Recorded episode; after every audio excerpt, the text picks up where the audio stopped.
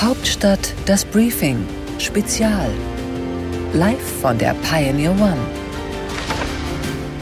Herzlich willkommen, liebe Zuhörerinnen und Zuhörer, liebe Pioneers, zu diesem Hauptstadt-Podcast Spezial.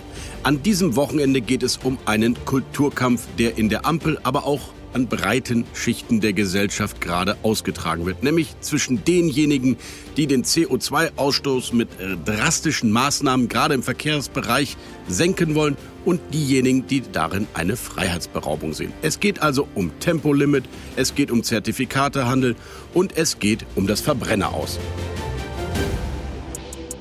Dazu hat meine Kollegin Laura Block aus dem Podcast-Team heute zwei Persönlichkeiten eingeladen, die stellvertretend für die Bewegungen in der Gesellschaft stehen. Zunächst einmal ist da Thomas Heimann, CDU-Bundestagsabgeordneter und vor allem Vorsitzender der Klimaunion in der Union. Er fordert ein Tempolimit, er fordert einen schnelleren Verbrenner aus. Ihm gegenüber steht der Familienunternehmerpräsident Reinhold von Ebenwolle. Er hält von diesen Plänen rein gar nichts. Ein sektorübergreifender Zertifikatehandel sei die einzige Lösung, um den CO2-Ausstoß in Europa und auf der Welt wirksam zu begrenzen. Alle anderen Maßnahmen seien Freiheitsberaubung und unnötig. Dieses Streitgespräch wollten wir Ihnen an diesem Wochenende nicht vorenthalten. Los geht's. Laura Block moderiert. Viel Vergnügen. Einen wunderschönen guten Morgen nach Hamburg zu Herrn von Ebenwolle. Äh, guten Morgen. Und hier bei mir im Studio ist Herr Heimann. Wunderschönen guten Morgen. Den wünsche ich allen auch. Wir haben, glaube ich, ein kleines Problem im Straßenverkehr, denn der CO2-Ausstoß, der sinkt dort nicht, sondern der steigt. Herr Heimann, woran liegt das? Das liegt daran, dass wir mehr Autos haben, dass wir größere Autos haben in Deutschland. Und äh, das ist der einzige Bereich, äh, der keinen Beitrag zur Reduzierung von CO2 liefert, sondern ganz im Gegenteil äh, leicht steigt. Und was ist dann Ihre Lösung dafür? Was fordern Sie? Naja, der Hintergrund dieses Streitgesprächs ist ja, dass ähm, ich in einem FAZ-Interview gesagt habe, dass es skandalös ist, dass die FDP kein Sofortprogramm vorlegt, obwohl es gesetzlich verpflichtend ist, dass wir jetzt runtergehen müssen. Und wir haben eine enorme Klimakrise vor uns, deren, die ja schon in ihren ersten Auswirkungen heute schlimmer ist als die Prognosen vor zehn Jahren. Mhm. Und deren Höhepunkt ja noch ein paar Jahrzehnte vor uns liegt. Deswegen müssen wir da dringend umkehren. Es gibt also gar keine andere Wahl, als dass wir in allen Segmenten sinken. Und das müssen wir leider auch im Autoverkehr. Und dafür tut die FDP nichts. Herr Ebenwolle, ich vermute jetzt mal, das sehen Sie ganz anders, denn Sie haben die Äußerungen von Herrn Heimann als rückwärtsgewandt bezeichnet.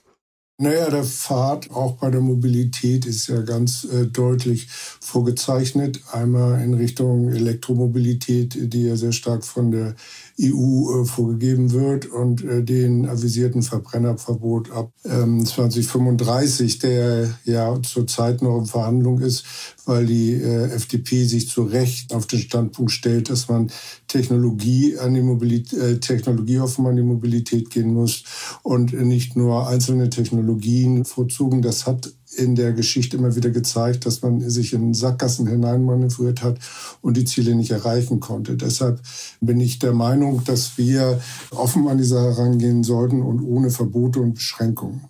Was wäre denn dann Ihre Lösung? Also wenn 120 Tempolimit ist für Sie nichts, was wäre denn Ihr konkreter Vorschlag?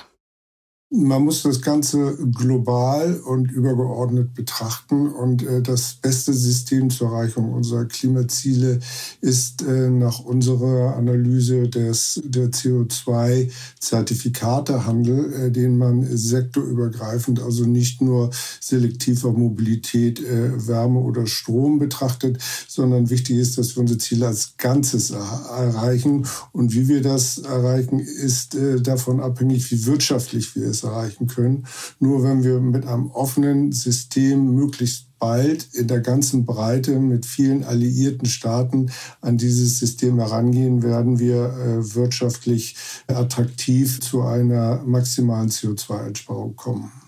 Naja, also ich bin sehr für den Emissionshandel. Ich bin auch übrigens für das Sektorübergreifende. Das haben wir deswegen heute noch nicht, weil den Preis würde ja die Industrie bezahlen, weil dann die Emissionszertifikate für die Industrie sehr viel teurer werden würden, wenn wir sofort sektorübergreifend auch die Gebäude und den Verkehr einbeziehen.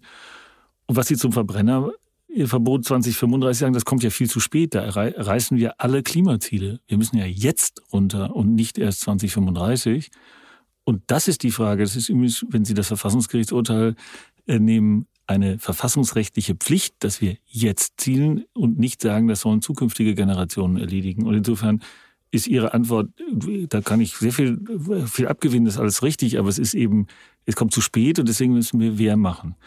Und beim Verkehr müssen wir uns eins klar machen. Wenn Sie das alles über den Emissionshandel haben wollen, dann reden wir über Benzinpreise, die jetzt auf vier bis fünf Euro steigen würden. Und die FDP hat schon einen Tankrabatt eingeführt, als er nur auf zwei Euro gegangen ist. Das heißt, das ist doch ganz unglaubwürdig. Das Gespräch ging an dieser Stelle natürlich noch weiter.